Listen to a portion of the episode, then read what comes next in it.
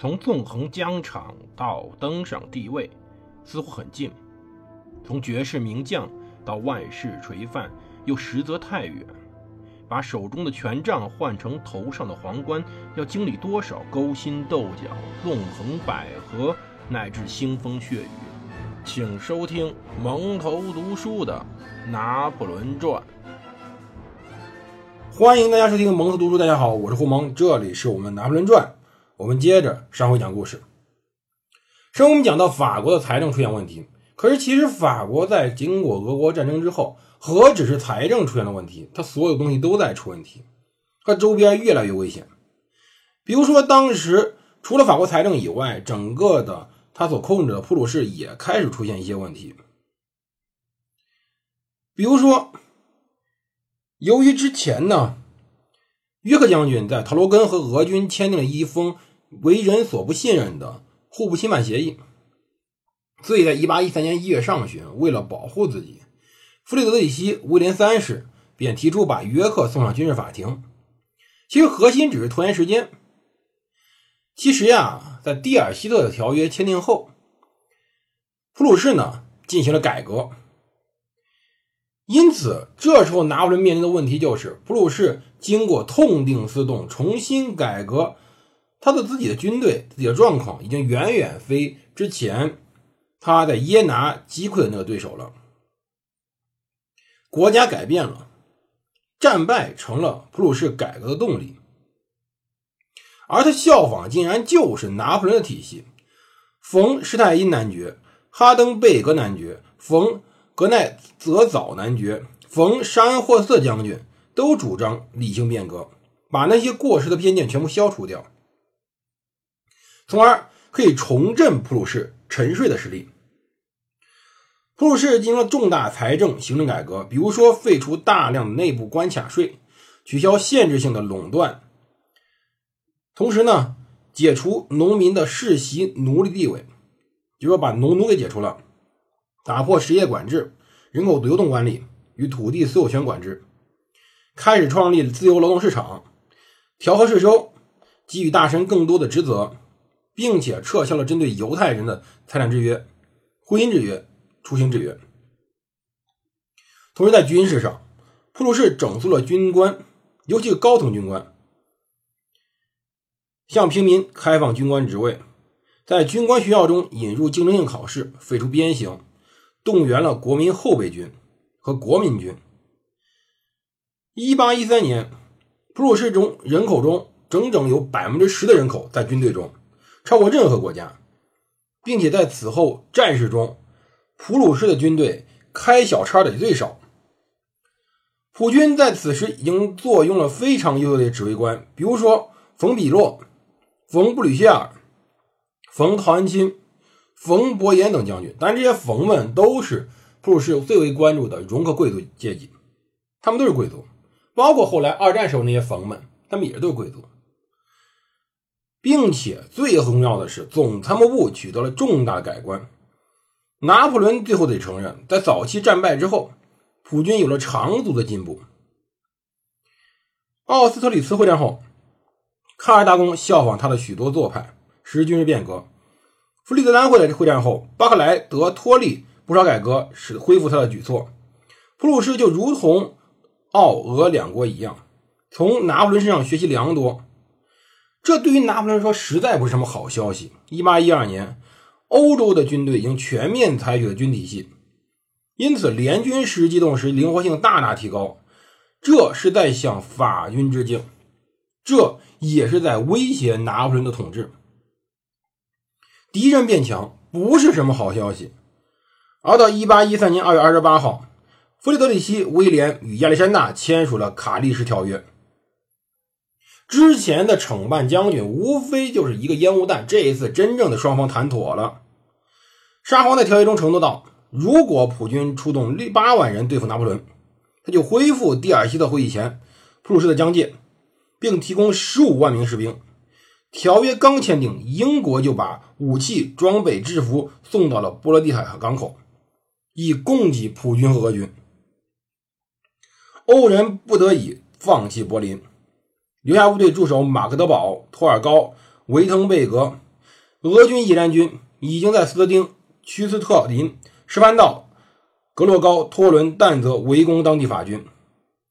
所以说，他兵力减至4.5万名步兵，以1万名哥萨克。不过，6.1万名的普军会很快补充上。联军计划进攻德累斯顿，以便从拿破仑手中夺取萨克森。大量哥萨克部队也会与此同时奉命穿过北德意志平原，设法煽动汉萨的城镇与莱茵邦联反叛。拿破仑在三月三号已经恼了，他命令欧人，只要普鲁士城村有反抗，便烧了它，就算是柏林也不例外。比较幸运的是，俄军在当天就进入了普鲁士首都，所以法军来不及烧毁柏林。拿破仑后来对对欧人大发雷霆，他说：“你遵循的方向最无军事意义，经验丰富的将军将会在屈斯特林建立营地。”他说自己没有收到欧人帐下参谋长的每日报告，只有英国媒体告诉我发生了什么。他还抱怨热洛姆，又地埋怨道说威斯法利亚得交很多税来补充当时马格德堡的要塞。当时啊，拿破仑的核心问题在哪？他太喜欢指挥军队了，他太喜欢亲临一线指挥了，所以他手下的人实际上在他眼里都如同傻子一样。当然也缺乏必要的自自自觉能力，也缺乏必要的自我指挥能力，所以导致整个战局呢都得听着他去指挥。他此时已经意识到问题了，他致信蒙塔利维，称自己将去不来梅、明斯特、奥斯纳布吕克等等地方，但是出于节俭精神，他在这些城市的寓所和仪仗队都不能花费国家的钱。但是这只是一个诡计。他希望能欺骗敌军，不过幸好他最后没有去奥斯纳布吕克遗汉堡，因为在三月十八号，哥萨克到达汉堡，如同联军所愿的促使汉萨城镇起义。梅克伦堡率先反派离开莱茵邦联。三月下旬，整个拿破仑统治形势非常的恶劣，以至于拿破仑告诉易北河观察军现任总司令洛里斯东。他已经不敢向欧人写信诉说防卫计划了，因为他没有密码，而哥萨克可能截获他的信。